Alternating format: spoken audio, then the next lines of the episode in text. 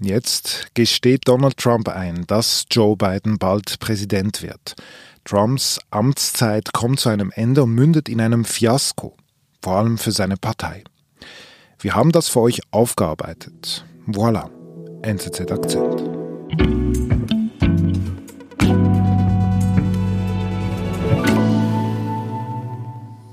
Violence never wins.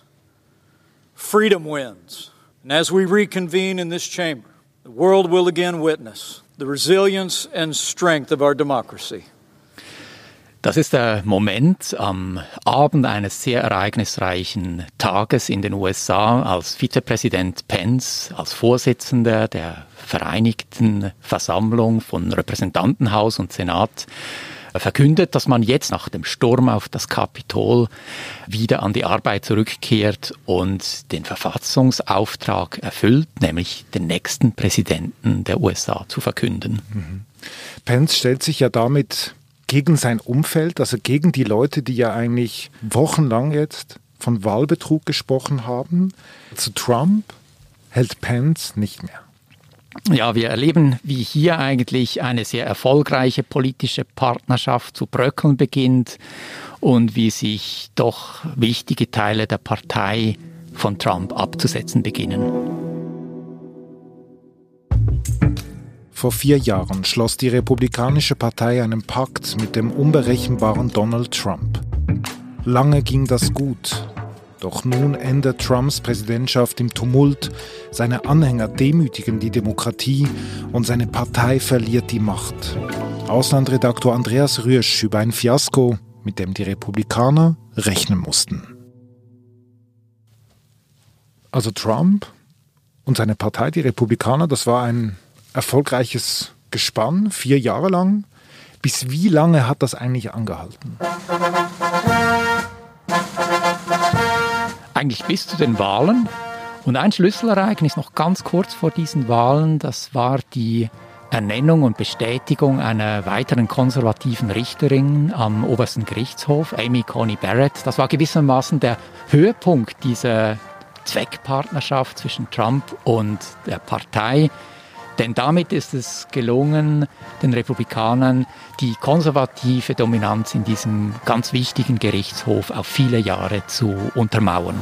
I, Amy Coney Barrett, do solemnly swear. Trump und die Republikanische Partei, das war eine, eine Zweckehe, die eigentlich ganz gut funktioniert hat in den letzten vier Jahren? Das war auf jeden Fall eine Zweckehe, ein, ein Pakt zwischen zwei sehr ungleichen Seiten. Manche würden sogar sagen, ein Pakt, äh, ein, ein diabolischer Pakt.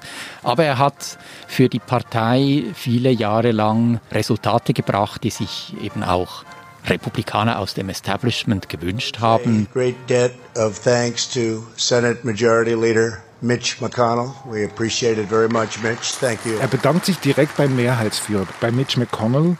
Wie würdest du diese, diese Beziehung miteinander, wie würdest du die charakterisieren? Du hast es vorhin Zweckehe genannt. Äh, ich habe das Wort Pakt oder diabolischer Pakt genannt. Ähm, wie auch immer man es nennen möchte, es, es ist Ausdruck von wirklich äh, großem Pragmatismus. Bei Trump äh, kann man sich fragen, ob er überhaupt ein Konservativer ist. Vermutlich nicht. Er hat diese Partei vielmehr gekapert und es war das Establishment, vertreten durch Leute wie Mitch McConnell, die diese Tatsache akzeptieren mussten, aber auch dann ganz gut damit zu leben begannen. Mhm. Aber wenn du sagst diabolisch, hat man da schon geahnt, dass das vielleicht ein böses Ende nehmen könnte in diesem Pakt? Also diese Worte haben ja nicht irgendwie die Demokraten erfunden, das hat man in der Republikanischen Partei selber hören können. Es hat ja nicht an Warnungen gefehlt vor Trump. Der Großteil der Parteielite hat versucht, den Aufstieg dieses Mannes zu verhindern. Mit Romney, der frühere Präsidentschaftskandidat von 2012, hat äh, konsequent davor gewarnt, den Weg mit Trump zu beschreiten, weil er richtig vorausgesehen hat, worauf das hinauslaufen würde, auf eine Untergrabung grundlegender Werte einerseits der Republikanischen Partei, aber überhaupt der amerikanischen Demokratie.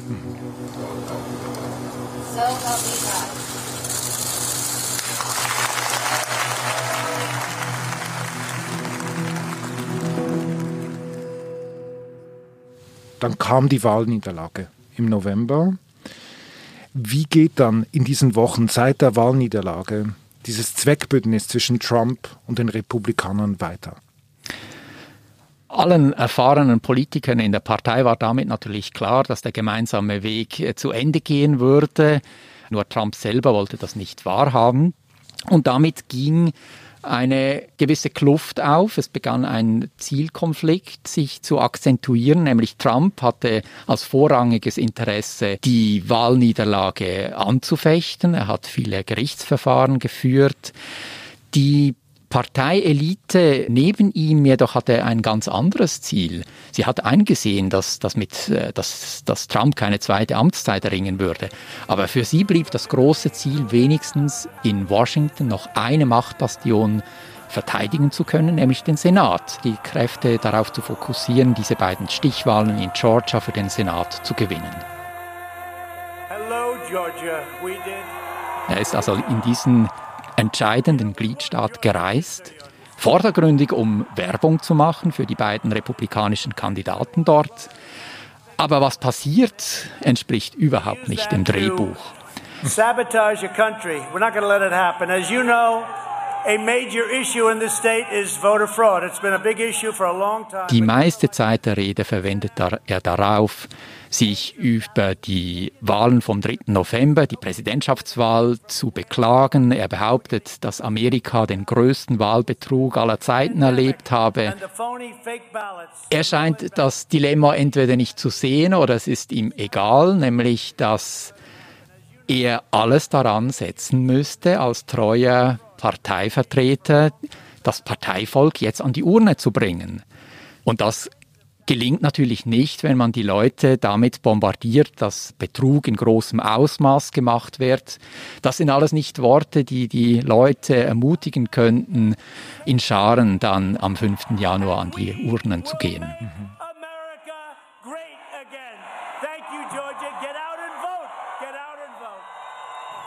Also keine Hilfe für die republikanischen Kandidaten. Wie geht es weiter? The Electoral College. Leute wie Mitch McConnell haben eine Weile lang dem zugeschaut. Als dann aber am 14. Dezember eben auch offiziell die Wahl vollzogen war mit der Zusammenkunft des sogenannten Electoral College, da haben dann mehr Republikaner deutlicher auch Stellung genommen, unter anderem Mitch McConnell, der gesagt hat, Biden ist damit der rechtmäßig gewählte Präsident und er hat ihm gratuliert. So today I want to congratulate President-elect Joe Biden. Also das heißt, dann erleben wir an diesem 14. Dezember erleben wir, wie diese Kluft zwischen der Republikanischen Partei und Trump breiter und breiter wird. Lass uns hören, wie Trump für seine Wahrheit im neuen Jahr kämpft. We've spent a lot of time on this and if we could just go over some of the numbers, I think it's pretty clear that we won. We won very substantially, uh, Georgia. Wir hören hier den Ausschnitt aus einem Mitschnitt eines Telefongesprächs, das Trump am 2. Januar mit Vertretern des Gliedstaats Georgia geführt hat. Genauer mit dem Leiter der Wahlaufsicht dort.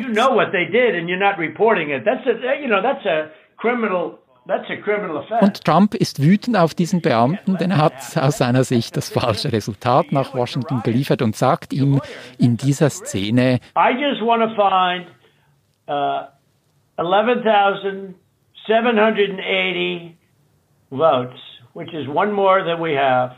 Wir müssen hier noch knapp 12.000 Stimmen finden und dann stimmt das Resultat. This is a faulty election result. It's devastating. Also es hat ja etwas Obsessives irgendwie, bei, wenn, wenn man Trump dazuhört. Es verrät eigentlich ein ganz wichtiges Detail.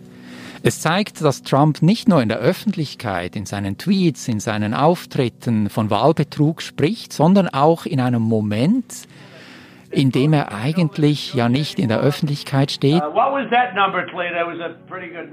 dass er vieles von dem eben tatsächlich glaubt und offensichtlich überzeugt davon ist, dass er der rechtmäßige Gewinner dieser Wahl war. Mhm. Unglaublich. Also er, ja, er glaubt wirklich daran, das wird wirklich klar. Das wird auch deshalb klar, weil der Schritt letztlich irrational war. Zu diesem Zeitpunkt, am 2. Januar, war überhaupt nichts mehr zu retten für ihn, denn das Resultat aus Georgia war bereits beglaubigt, das war nach Washington übermittelt. Der arme Beamte, der sich da ähm, beschimpfen lassen musste, der hätte in dieser Situation gar nichts mehr machen können. And because of what you've done to the president, you know, uh, Georgia know that this was a scam.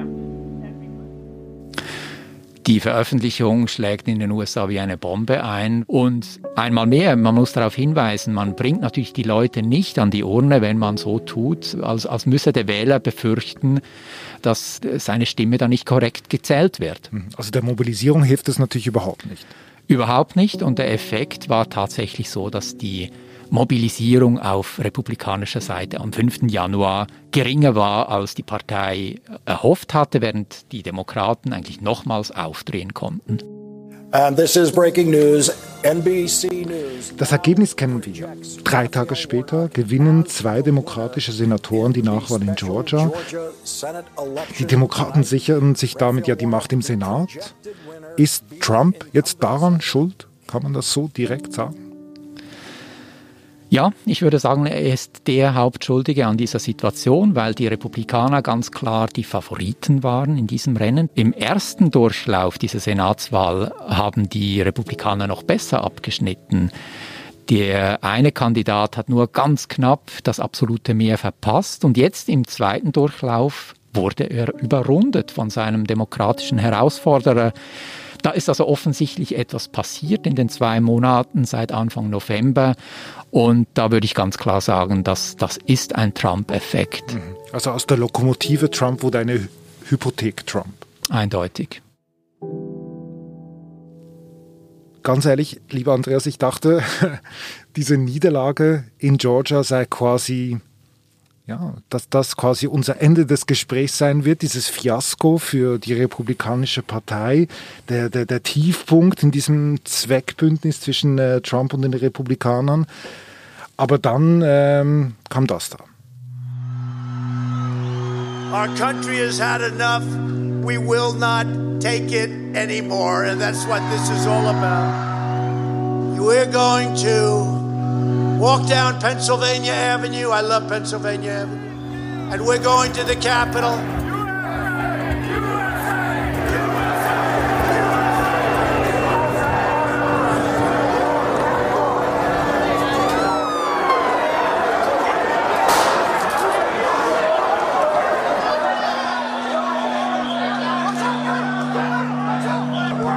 storm the Capitol, to smash windows, I call on President Trump to go on national television now and demand an end to this siege.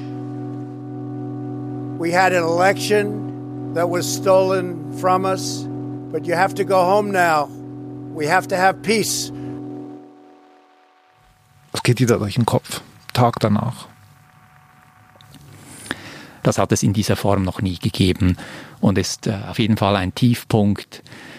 Äh, es ist mehr als nur ein Symbol, es war auch ein, ein gewollter Akt, die Arbeit des Kongresses zu stören äh, und zu verhindern, dass der Kongress, der in diesen Stunden ja tagte, Joe Biden zum nächsten amerikanischen Präsidenten erklären würde. Mhm.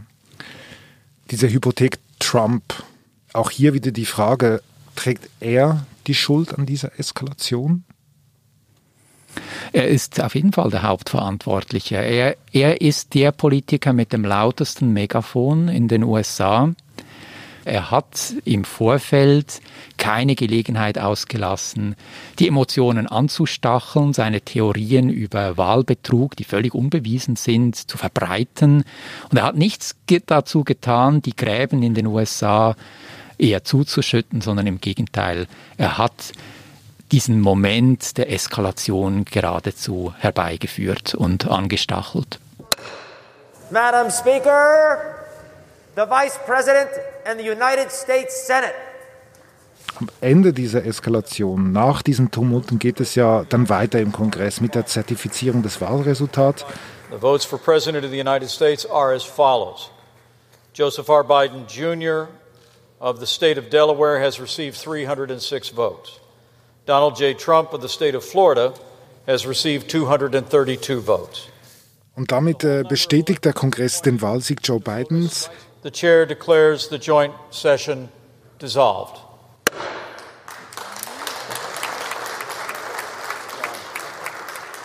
Andreas, nach diesen turbulenten Stunden im Kapitol, vor dem Kapitol, dann die Bestätigung Bidens ähm, und dann noch der demokratische Sieg in Georgia, dieses Fiasko für die Republikaner. Wäre es jetzt nicht an der Zeit für, ein, für einen Schlussstrich in der Beziehung zwischen Trump und den Republikanern? Es ist in der Politik sehr schwierig, einen Schlussstrich zu ziehen. Natürlich würde man sich wünschen, dass die Politiker, überhaupt auch die breite Bevölkerung, diese dramatischen Ereignisse zum Anlass nehmen würden, um äh, einen Moment der Besinnung einzulegen. Und tatsächlich hat es ja diverse republikanische Politiker gegeben, die klar gemacht haben, dass Gewalt kein Mittel der Politik sein darf. Sie haben sich da sehr klar davon distanziert. Aber so einfach ist die Sache nicht. Der Trump-Flügel, wenn man ihn so nennen möchte, in der Partei ist sehr stark. Ich möchte darin, daran erinnern, dass Trump am 3. November ja 74 Millionen Stimmen im amerikanischen Volk erhalten hat. Das ist mehr als jeder andere Republikaner je errungen hat. Mhm. Und das ist ein politisches Kapital, das er weiter nutzen möchte. Es ist aber auch ein Wählerreservoir, das andere Republikaner äh, auch anlockt, die sich sagen, dass sie vielleicht ihre politischen Ambitionen auf diesen Wählern aufbauen möchten und eben nicht die ganz treuen Anhänger von Trump vergraulen möchten.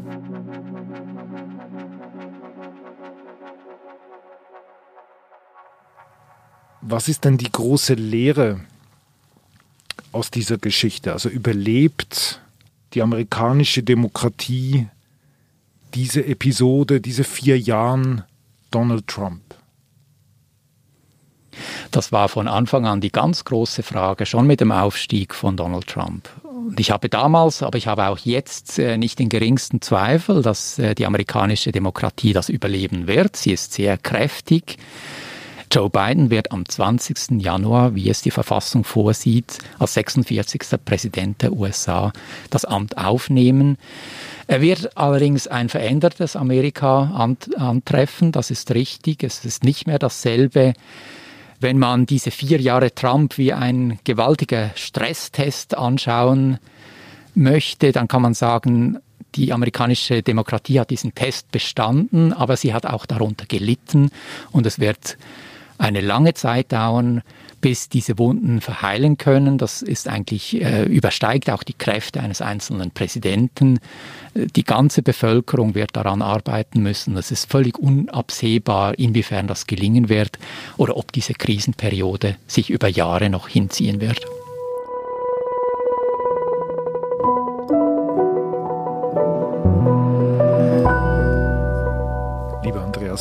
Herzlichen Dank für deinen Besuch bei uns im Studio nach diesen turbulenten Stunden. Vielen Dank. Danke auch dir, David. Danke.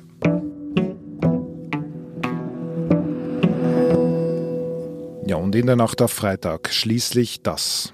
A new administration will be inaugurated on January 20th.